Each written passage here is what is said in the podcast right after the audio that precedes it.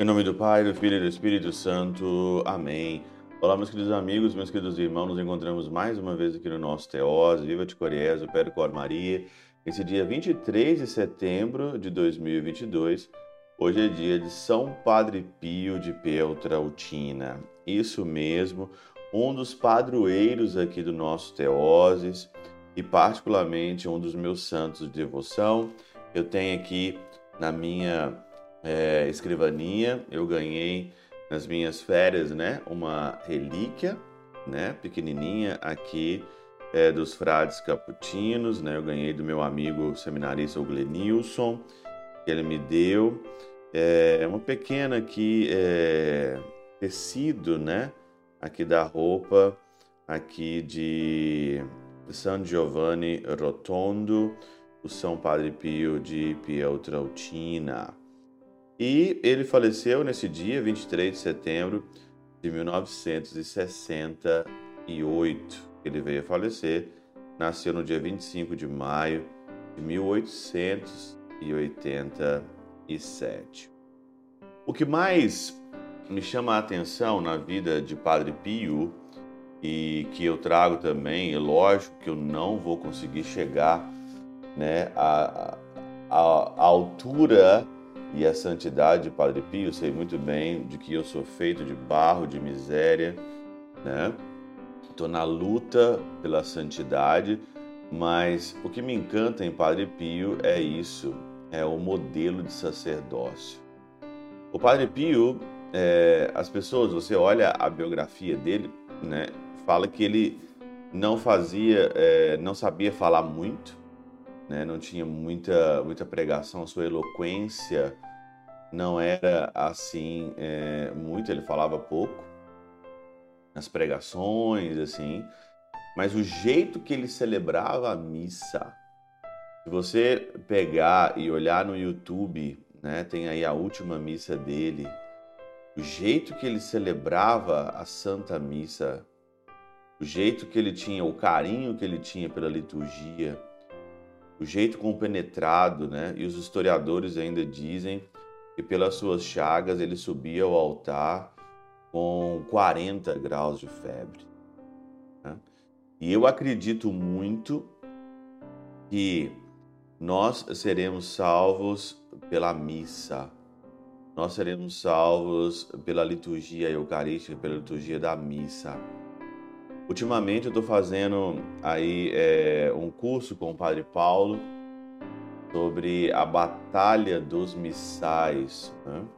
E eu até recomendo né, que aquelas pessoas que amam a missa, que gostam da missa, que possam ouvir o Padre Paulo aí é, na batalha, nas batalhas dos missais.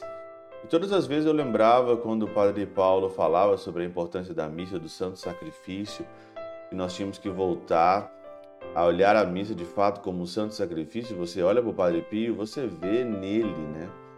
Você vê nele ali o jeito que ele celebrava a missa, sem firulas, sem nada. Ele celebrava simplesmente ali o rito, e aí então você vê o zelo ele tinha pela Sagrada Eucaristia. Outra coisa também que me chama muita atenção é a sua vida de oração. O evangelho de hoje, de Lucas, capítulo 9, versículo 18 a 22, diz que o Senhor então ele subiu a montanha, ele, ele começou a rezar, estava rezando no lugar retirado. O Senhor rezava no lugar retirado. E os discípulos então estavam ali com ele, então Jesus então perguntou-lhe: "Quem diz o povo, né? Quem diz o povo que eu, quem diz o povo que eu sou, né? Quem diz o povo que eu sou?" E ali então o Padre Pio sabia que Jesus era o Jesus sofredor, que era o Jesus das chagas, que era o Jesus ali do crucificado. E às vezes nós olhamos para Jesus e nós queremos um Jesus do nosso jeito. Como dizia o Kierkegaard, não foi Deus que fez o homem, mas o homem que fez um Deus. E às vezes nós queremos fazer um Deus para nós, queremos fazer um Jesus para nós. E São Padre Pio não fez nenhum Jesus para ele, mas Jesus se fez presente na vida do Padre Pio pelas chagas que ele trouxe, pelas chagas ali. Queres participar do meu, queres participar do, é, do meu do meu sacrifício? Queres participar do meu sofrimento? Você entendeu quem eu sou? Então eu vou te dar a graça de você participar comigo. Por isso que eles tinham as chagas. O evangelho de hoje diz o seguinte: o filho do homem deve sofrer muito, ser rejeitado pelos anciãos, pelos sumos sacerdotes e doutores da lei, e deve ser morto e ressuscitar ao terceiro dia. Não tem jeito, não tem jeito de você não passar nessa vida, de você sofrer. Não tem como. Você sofre na alma ou no corpo.